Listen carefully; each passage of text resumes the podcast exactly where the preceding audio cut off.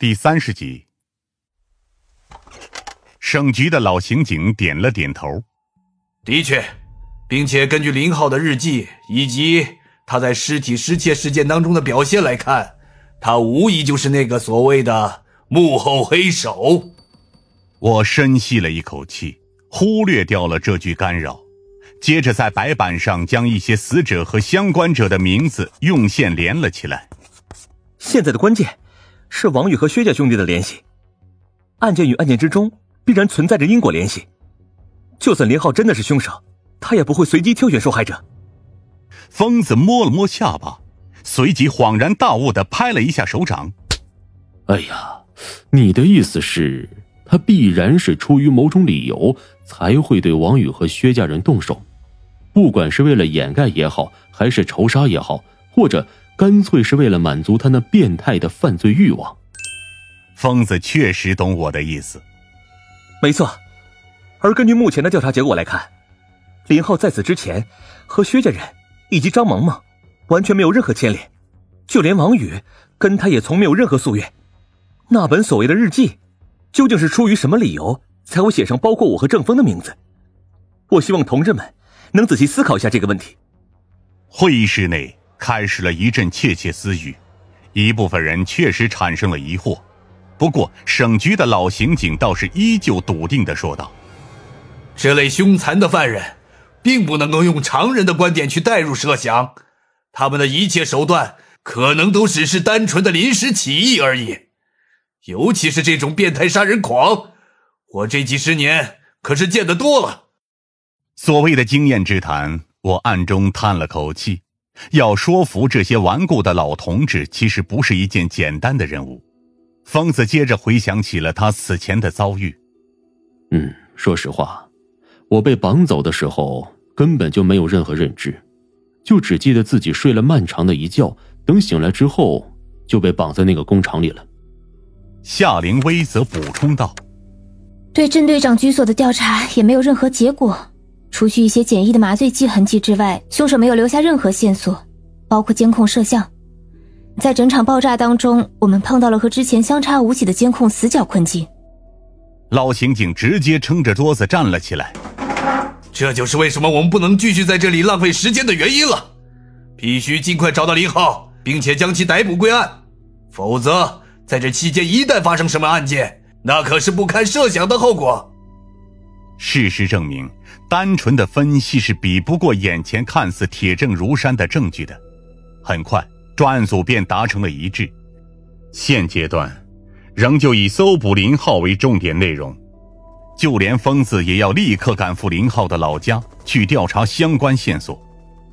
等到会议室的人都散得差不多的时候，疯子才撑着头靠在位置上叹了口气：“啊，不管是省局。”还是厅里，都已经给了我们很大压力。我知道你还有顾虑，但是现在找到林浩确实是我们的当务之急。我理解专案组想要尽快破案的想法，但是将重要的专案组资料集中在搜捕某个不确定作案动机的嫌疑人身上，无疑是极为莽撞的选择。你就留在省城，好好休息一下吧。疯子见我沉默不语，转而拍了拍我的肩膀：“林浩老家那边就别过去了，反正专案组也要留一小部分人在这里继续调查落下案。”言毕，疯子还不忘小声的笑道：“呵呵，夏灵薇也会留在省城，这可是好机会呀，要好好把握啊！”我只能苦笑着点了点头。等疯子离开之后，偌大的会议室里。自然也就只剩下了我一个人。这种感觉很难形容，就像是独自一个人只身在一片泥沼当中一般。四周暗流涌动，我却难以脱身，奋力挣扎也不见到出路。意识到这点之后，我决定再度去拜访陈静教授，毕竟他也许是现在唯一能为我指明前路之人。第二天一大早。我迎着凌晨的寒风回到了学校，只身一人敲响了老师公寓的大门。我的突然造访并没有落空，不到几秒钟，大门的另一边便响起了一阵沉重的脚步声。很快，陈教授那张精神抖擞的脸也出现在了我的面前。老师一直都有早起的习惯，哪怕是过去了这么多年，这个习惯也未曾改变。教授似乎对我的造访并不感到惊讶，只是笑着邀请我进来，随即给我泡了一杯龙井。热气缭绕之中，他正坐在沙发上翻阅一本心理学书籍，那是一本厚重的大部头。这阵子你应该很辛苦吧？老师抬头凝视着热气之中的我，工作时间长，睡眠差，而且还差点在鬼门关走了一走。我下意识的有些吃惊，随即才释然。毕竟老师仅凭一双眼睛便能看穿大多数人的心中所想以及近期状态，我所掌握的一切几乎也都是他所教授。是那几起案件。